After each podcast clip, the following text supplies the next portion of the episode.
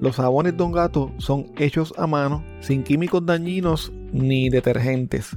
Son elaborados con aceites naturales, esenciales y aromáticos seguros para la piel. Pruébalos y siente la diferencia. Visítalos en jaboneradongato.com y utiliza el código CrimePod para obtener un 10% de descuento en tu compra. Este episodio es traído a ustedes por libros787.com. Ordena tus libros favoritos escritos por autores puertorriqueños desde la comodidad de tu casa. Utiliza el código promocional CrimePodPR para que recibas envío gratuito en tu primera compra. Envíos a todas partes de Puerto Rico y Estados Unidos. Una buena investigación puede ser la diferencia para probar un caso más allá de dudas razonables.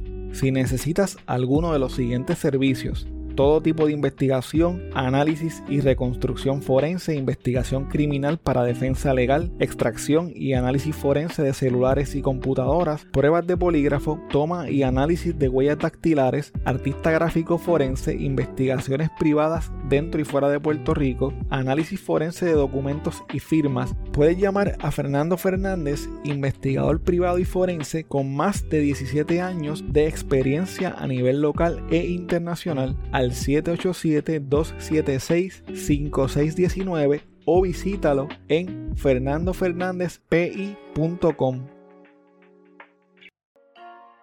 ¿Te gustaría probar los snacks más deliciosos y sorprendentes del mundo? Nova Monchis tiene una amplia variedad de monchis exóticos de diferentes países Nova Monchis te ofrece una experiencia gastronómica única y divertida y son los pioneros en traer estos productos a Puerto Rico. Visita Nova Monchis en Facebook e Instagram o llámalos al 939-228-5445 para que hagas tu orden hoy mismo.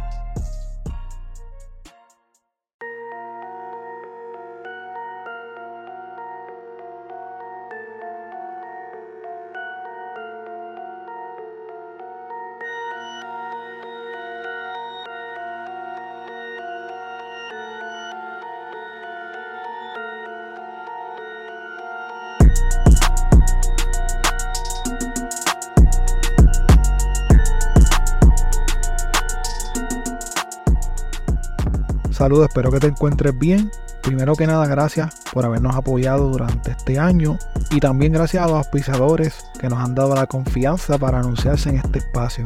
Con el episodio de hoy terminamos esta temporada de Grindpot Puerto Rico y nos tomamos un breve receso navideño, pero regresamos el próximo 3 de enero con un nuevo episodio. Espero que estos próximos días la pases bien con las personas que quieres y que tengas una Navidad tranquila y alegre. Hoy nos remontamos a la década de 1920 para cubrir la interesante historia de un forajido no muy conocido llamado Jesús Cruz Gómez, alias Chuchu Gómez. La primera vez que aparece el nombre de Jesús Cruz Gómez en el periódico El Mundo de Puerto Rico fue el 14 de julio de 1919. Ese día, Chuchu fue acusado de escalamiento en primer grado antes de ser acusado en el 1918, él la pasó trabajando honradamente en una barbería de Bayamón, pero por alguna razón sintió la tentación de volver a robar. Chuchuy había estado en la cárcel el 24 de enero de 1917, cuando tenía 22 años, fue sentenciado en la Corte de Distrito de San Juan por escalamiento en primer grado. Chuchu extinguió su condena en poco tiempo gracias a su buena conducta y como mencioné, al salir se dedicó a la barbería por al menos un tiempo. En el 1919, Chuchu se declaró culpable de escalamiento en primer grado por un robo cometido en el negocio de Francisco Montañez en Bayamón, a quien le robó artículos por un valor de 600 dólares de la época. Cuando Chuchu iba a ser arrestado por el detective Carlos Alvarado, este le hizo varios disparos a la gente, pero no logró herirlo. Por este delito, el juez Rossi lo sentenció a cumplir tres años de presidio. Sin embargo, el 7 de agosto de 1919, Chuchu se fugó mientras realizaba unos trabajos de limpieza junto a una brigada del presidio en el edificio de la Cámara de Representantes. En octubre de ese año, ocurrió un escalamiento de las oficinas de la Puerto Rico Fruit Exchange en el que tres individuos enmascarados y armados llegaron al lugar, amarraron al guardia de seguridad y le pusieron un revólver en el pecho para que guardara silencio. Los asaltantes, quienes eran liderados por Chuchu Gómez, lograron abrir la puerta principal de la oficina y estuvieron un buen rato tratando de abrir la caja fuerte, pero no tuvieron éxito. Frustrados por esta situación, antes de marcharse, golpearon al guardia de seguridad y le dijeron que no servía para nada. Días más tarde, Chuchu Gómez se encontraba en el barrio Santana de Arecibo hablando con un amigo que lo estaba ayudando a esconderse de las autoridades. Al enterarse de que Chuchu estaba por el área, el jefe Igaravírez de la policía insular salió para el lugar acompañado de seis guardias y de dos detectives de San Juan, quienes llevaban varios días realizando investigaciones por la región de Bayamón. Al llegar la policía, Chuchu Gómez se encontraba almorzando en una casa que quedaba cerca de Bayamón, en un monte, propiedad de un hombre llamado Don Miguel López Gastambide. Cuando el jefe Igaravírez le dio la orden a sus hombres de que avanzaran poco a poco, armados con carabinas, hacia donde se encontraba Chuchu, este se internó monte adentro, logrando burlar a los policías. Igaravírez ordenó a sus guardias que se dividieran en parejas y que se fueran por un lado distinto del monte.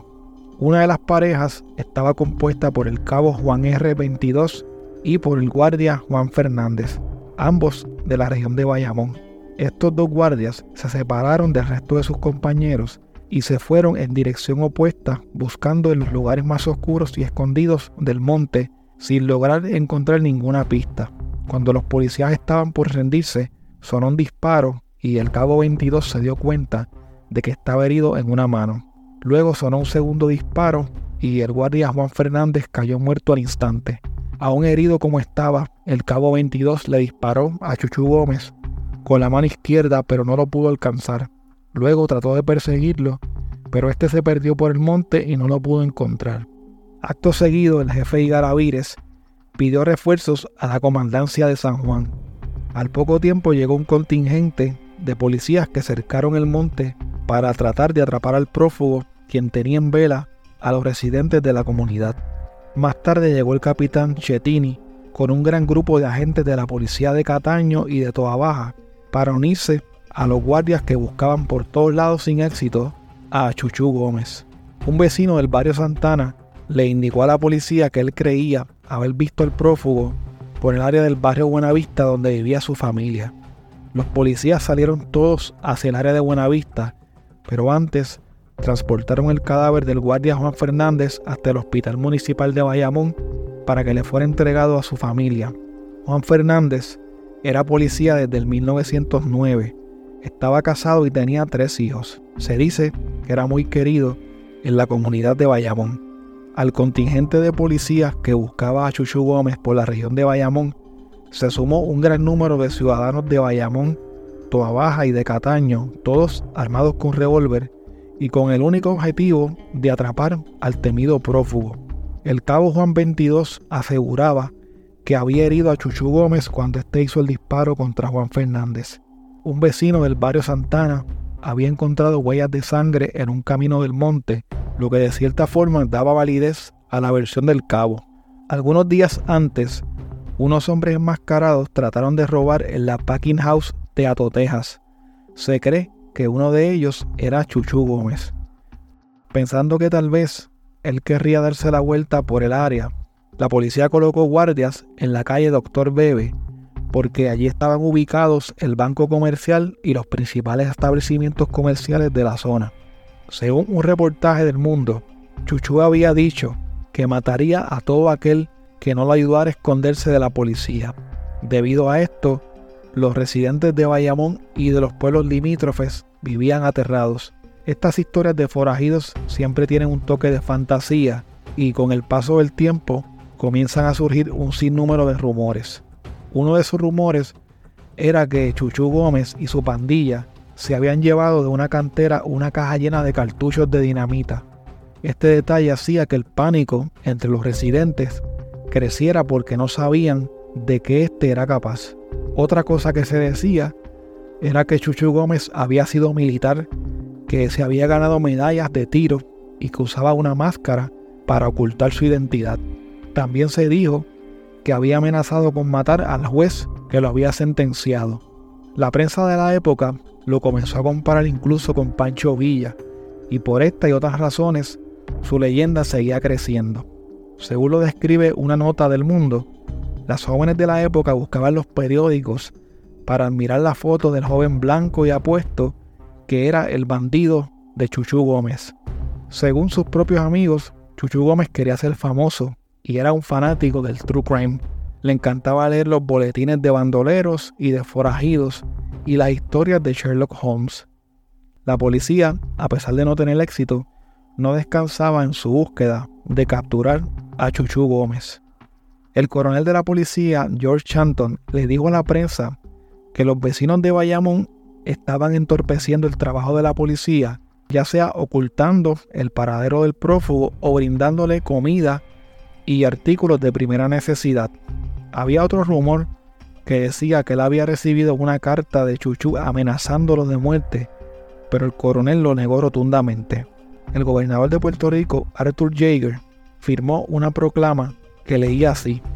Por cuanto Jesús Cruz Gómez, alias Chuchu, se dio a la fuga mientras cumplía condena en la penitenciaría, y por cuanto se ha trazado una vida de crímenes que han culminado en la muerte de un guardia perteneciente al cuerpo de la policía insular, convirtiéndose así en una seria amenaza para la paz y seguridad de esta comunidad.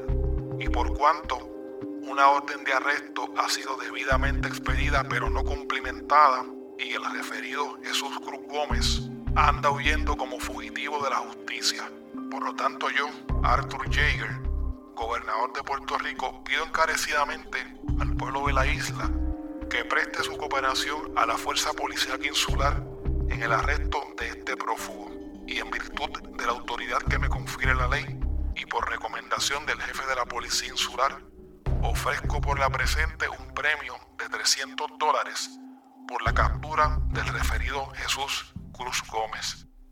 Los rumores respecto a la figura de Chuchu Gómez no paraban y hubo personas que decían que él se había suicidado en el monte la misma tarde en la que ocurrió el crimen del guardia Fernández. Se decía que el cuerpo de Chuchu estaba en una de las muchas cuevas que hay en ese monte. Al parecer, la policía le dio credibilidad a este rumor y ordenó que se hiciera un registro minucioso en las cuevas.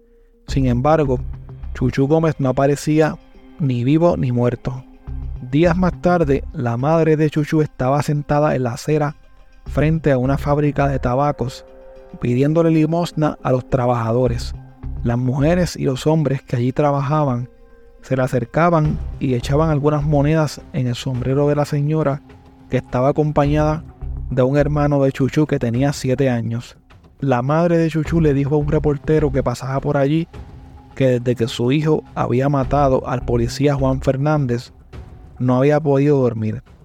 En octubre de 1919, la Policía Secreta de San Juan hizo un registro en una de las habitaciones de la casa número 22 de la Caleta de las Monjas en San Juan, debido a unos rumores de que Chuchu Gómez se estaba escondiendo en esa casa con varios familiares, pero el registro fue en vano porque él tampoco se encontraba allí.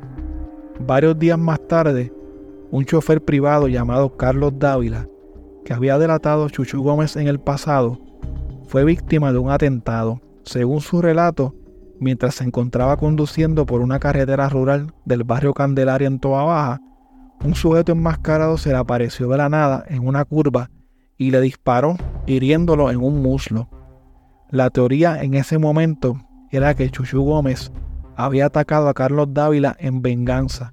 Sin embargo, no había ninguna evidencia de que él hubiera sido el responsable de este supuesto atentado. El periódico La Democracia escribió un reportaje criticando duramente al periódico El Mundo, diciendo que la historia del asalto al chofer era una novela de ficción, un invento del mundo y que tal asalto nunca había ocurrido.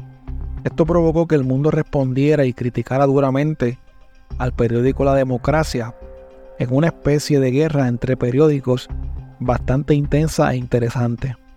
Ciertamente la forma de reportar del mundo sobre el caso de Chuchu era un poco novelesca, pero tengo que decir que esta es la principal fuente de información a la que tuve acceso para poder contarte la historia de este fascinante personaje.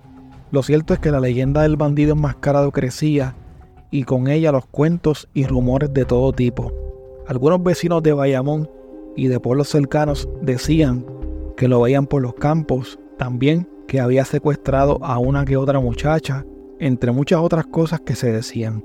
En noviembre de ese año se reportó que la señora viuda de Cantón, que yo no sé si tenga relación alguna con el mall de Bayamón que lleva su mismo nombre, había recibido una carta firmada por Chuchu Gómez pidiéndole que pusiera en un lugar predeterminado mil dólares en efectivo.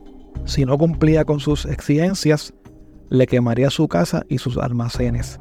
Pero la mayoría de los ciudadanos no creían, incluso la policía tampoco, que Chuchu fuese el autor de la supuesta carta. Los avistamientos de Chuchu Gómez llegaron hasta el pueblo de Rincón. Algunas personas dijeron que lo habían visto en el barrio Atalaya, pero cuando la policía investigó, se supo que se trataba de una falsa alarma. En julio de 1920 se disiparon los rumores de que Chuchu Gómez se había suicidado y de que se encontraba escondido en el área de Bayamón debido a que este fue arrestado por la policía de Nueva York. De inmediato se hicieron los trámites para que fuese embarcado a Puerto Rico a enfrentar la justicia por el asesinato de Juan Fernández y otros crímenes. Chuchu Gómez necesitó ayuda para poder escapar hacia Nueva York por esa razón la policía arrestó a Juan Bermúdez Sánchez. Juan fue acusado de violar el artículo 37 del Código Penal que decía lo siguiente. Todas las personas que sabiendo que se ha cometido un crimen lo ocultaren de las autoridades respectivas o albergaren y protegieren a la persona acusada convicta de su comisión son cómplices de dicho crimen, por lo que se le impondrá la misma pena a la que sea condenada el criminal. Juan Bermúdez escondió en su casa a Chuchu Gómez hasta que una noche pudo llevarlo en carro hasta Mayagüez. Al llegar al puerto de Mayagüez hizo las gestiones para que éste pudiera embarcar en el vapor Zulia que lo llevaría hasta Nueva York. Dos detectives de la policía insular salieron hacia Nueva York a bordo del vapor Buford a buscar a Chuchu Gómez. En el viaje de Nueva York a Puerto Rico, este vapor había traído los restos de Ramón Emeterio Betances. A finales de agosto de 1920 surgieron rumores de que Chuchu Gómez había llegado a Puerto Rico en el vapor Santa Leonora. Cientos de curiosos llegaron hasta el muelle para ver al notorio bandido, pero la policía fue más astuta y lo había metido por otra parte del muelle con tal de evitar las manifestaciones de la multitud. Al llegar a Puerto Rico, Chuchu Gómez fue entrevistado por un periodista del periódico El Mundo y dijo lo siguiente. Como bien dijo el diario El Mundo que usted representa, pues yo leía todos los periódicos de Puerto Rico. Pude evadirme de las garras de la justicia, embarcando en el vapor Zulia que salpó del puerto de Mayagüez hacia la gran urbe, precisamente cuando me buscaban con más ahínco en Bayamón, numerosos policías y detectives Desembarqué en Nueva York con 53 centavos de los bolsillos. Figúrese usted cuál sería mi situación. Pero lo que me valió fue que mucho antes de ingresar en el presidio, cuando yo era barbero en mi pueblo natal, ocurrióseme la idea de embarcar para los Estados Unidos. Y para ello quise aprender inglés y todas las noches, cuando tenía un momento, me dedicaba a estudiar aquel idioma. Un día cogí un periódico que encontré en la calle y pude leer que solicitaban hombres para más de 6.000 colocaciones diferentes. Pero como yo quería estar lejos de todas las personas que pudieran reconocerme en Nueva York, decidí solicitar una plaza de marinero, que entre otras cosas estaban vacantes en el vapor en el que tuve la desgracia de ser capturada por los detectives. Un gran jurado declaró que las acusaciones establecidas por el fiscal del distrito, el licenciado Díaz Collazo, contra Chuchu Gómez tenían fundamento para ir a juicio. Por lo tanto, el juicio contra Chuchu Gómez comenzó en noviembre de 1921. Él fue acusado de asesinato en primer grado por haber dado muerte en la cantera de los López de Bayamón al policía Juan Fernández. El licenciado Francisco Cervoni Heli estuvo a cargo de la defensa y el fiscal Massari representó a la fiscalía. El primer testigo en declarar fue don Rafael Igaravírez, quien era en aquel entonces el jefe de la policía de Bayamón. Este dijo que conocía a Chuchu y que contra este se había expedido una orden de captura. Cuando la policía supo que se escondía en el Cerro Santa Ana, se organizó un contingente de policías para ir a capturarlo. Cuando llegaron al cerro, dividió a los policías en distintas direcciones. Y Garavírez, Inocencio Díaz y otro policía se fueron a hacer un registro en la casa de Candelario Rosado, quien supuestamente era un confidente de Chuchu. Al cabo de algunos minutos, estando en el patio de la casa de Candelario, se oyeron siete u ocho disparos de revólver. Inmediatamente, Igaravírez corrió hacia donde se habían escuchado los disparos. Al llegar al lugar, vio a Chuchu tirándose de un árbol cerca del área en donde fueron emboscados los policías y luego le perdieron el rastro. El cabo 22 también fue testigo. Este dijo que Chuchu lo sorprendió en una emboscada, disparándoles desde lo más alto de una roca, hiriendo primero al guardia Juan Fernández. Tan pronto vio caer a su compañero, sacó su revólver para disparar contra Chuchu, pero en ese momento una bala le atravesó el brazo derecho. El cabo 22 agarró el revólver con la mano izquierda y disparó, pero ya Chuchu había desaparecido. El abogado de Chuchu Gómez dijo que su representado no era nada más que una víctima de la justicia y que la prueba en su contra era muy débil. El abogado trató de convencer al jurado que él no había sido el que le disparó al policía Fernández. Según este, Chuchu se había fugado porque no quería morir encerrado en las paredes de un presidio. El licenciado Cervoni trató de demostrar que muy bien pudo haber sido una bala del revólver del propio Cabo 22 la que mató a Juan Fernández o de cualquiera otro de los policías que se encontraba en el lugar. El abogado dijo que la razón por la cual no se le practicó una autopsia a Juan Fernández fue porque se temía que la bala que estaba en su cuerpo fuera de un revólver de la policía. Para el licenciado Cervoni, la prueba de balística era la única evidencia que podía demostrar la inocencia de Chuchu Gómez. Luego que terminó la defensa, el fiscal hizo sus alegaciones tratando de rebatir todos los puntos del abogado. El fiscal dijo que los argumentos del licenciado Cervoni partían de la hipótesis y nunca de los hechos concretos. Después que la defensa y que la fiscalía terminó sus argumentos finales, el juez Rodríguez Serra instruyó a los miembros del jurado para que se fueran a deliberar. Al mismo tiempo, en un juicio aparte, Juan Bermúdez, el ciudadano ayudó a Chuchu Gómez a esconderse de la policía y a escapar, fue declarado culpable de encubrimiento. En diciembre de 1921, Jesús Cruz Gómez, mejor conocido como Chuchu Gómez, fue sentenciado por el juez Rodríguez Serra a ocho años de presidio. Luego de cumplir su sentencia, en julio de 1932, Chuchu Gómez tuvo otro encontronazo con las autoridades. Esta vez fue acusado del asesinato de otro agente de la policía. Los hechos ocurrieron durante el escalamiento del colmado Celis, que ubicaba en la calle 14 de Barrio Obrero en Santurce. Esa madrugada fue asesinado el guardia José S. Corales. Chuchu Gómez, quien se encontraba por el área, fue arrestado y acusado de ser el supuesto autor del crimen. Según la policía, otro hombre lo acompañaba esa madrugada, pero no tenían pistas de su paradero. Hubo tres testigos que señalaron a Chuchu Gómez y a otro hombre sin identificar como los autores del robo y del asesinato del policía. Debido a esto, Chuchu Gómez fue encarcelado, aunque desde un principio él negó que fuera el autor del crimen. Según él, esa noche estaba jugando dominó en un cafetín de barrio obrero y al enterarse de que había ocurrido un asesinato, corrió hasta el lugar para ver lo que estaba pasando. Según dijo, esa era la razón por la que se encontraba un poco fatigado y sudado cuando lo arrestaron. En febrero de 1933, el testigo principal en contra de Chuchu Gómez murió electrocutado en Atorrey y al no tener más evidencia, el fiscal romaní compareció ante la Corte de Distrito y solicitó que se archivara el caso. La última vez que el nombre de Chuchu Gómez fue mencionado en las noticias ocurrió en el 1958 cuando tuvo un altercado en medio de un juego de billar. En ese entonces ya tenía 64 años y un hombre más joven llamado Rogelio González Por alguna razón no quería que éste jugara una mesita con él porque decía que él ya estaba viejo para jugar billar.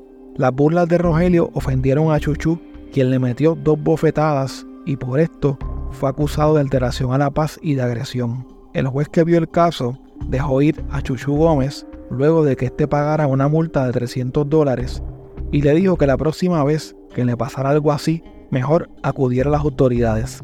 Al parecer el juez no sabía que tenía ante sí al notorio bandido enmascarado que sembró el terror en Puerto Rico a principios de los años 20. Quiero invitarte a que te unas a nuestra comunidad a través de patreon.com diagonal crimepodpr para que tengas acceso a contenido exclusivo y nos apoyes para poder continuar semana tras semana cubriendo los casos que conmocionaron a Puerto Rico. No me gusta el día, pues la noche larga vuelta de la fechoría. Me gusta la noche, ay, no me gusta el día, pues la noche larga vuelta de la fechoría. Alegra los corazones con su manto oscurito arropa los amorositos que se dan mire chujones. Me gusta la noche, ay, no me gusta el día, pues la noche larga vuelta de la fechoría. La noche para el sorteo es divina y placentera, pues se van con sus negritas, estrenan la carretera. Me gusta la noche, ay, no me gusta el día, pues la vuelta de la. Para casarse con un dios que le obliga a la mujer a quedarse dormidita mientras se va a beber. Me gusta la noche, no me gusta el día, pues la noche larga vuelta de la fechoría. También para el parrandero, es la noche muy divina, pues la ayuda con su manto a robarse la gallina. Me gusta la noche, no me gusta el día, pues la noche larga vuelta de la fechoría. Si quieres saber si es cierto lo que digo en esta plena, muy claro tiene el ejemplo en la hermosa noche buena. Me gusta la noche, no me gusta el día, pues la noche larga vuelta de la fechoría.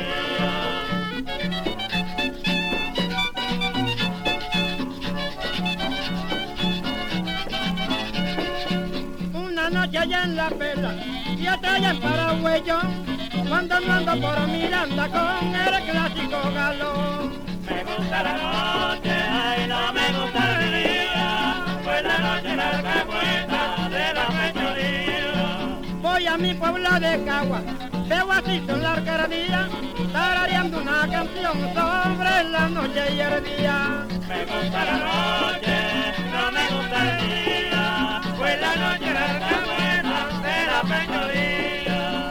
otra cosa, señores, que en la noche buen testigo, ustedes son los autores, por eso yo no la digo. Ahora. Me gusta la noche, ay, no me gusta el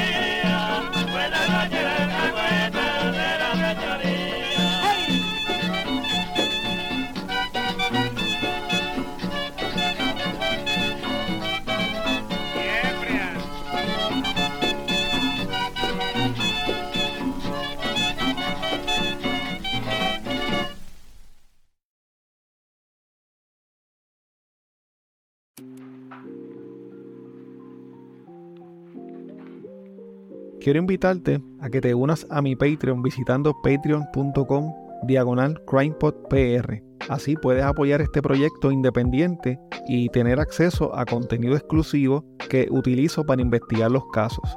Si tienes un negocio propio o un producto o eres parte de alguna empresa que te gustaría anunciarse en este espacio, puedes comunicarte conmigo a través de correo electrónico a crimepodpr.outlook.com o a través de cualquiera de las redes sociales. Recuerda que nos puedes seguir a través de CrimePodPR en Facebook, Twitter e Instagram y suscribirte a Apple Podcast, Spotify o en tu aplicación favorita para podcast para que no te pierdas ningún episodio. Recuerda también que puedes dejar tu reseña o review de 5 estrellas en Spotify, en Apple Podcast o en cualquier plataforma de podcast.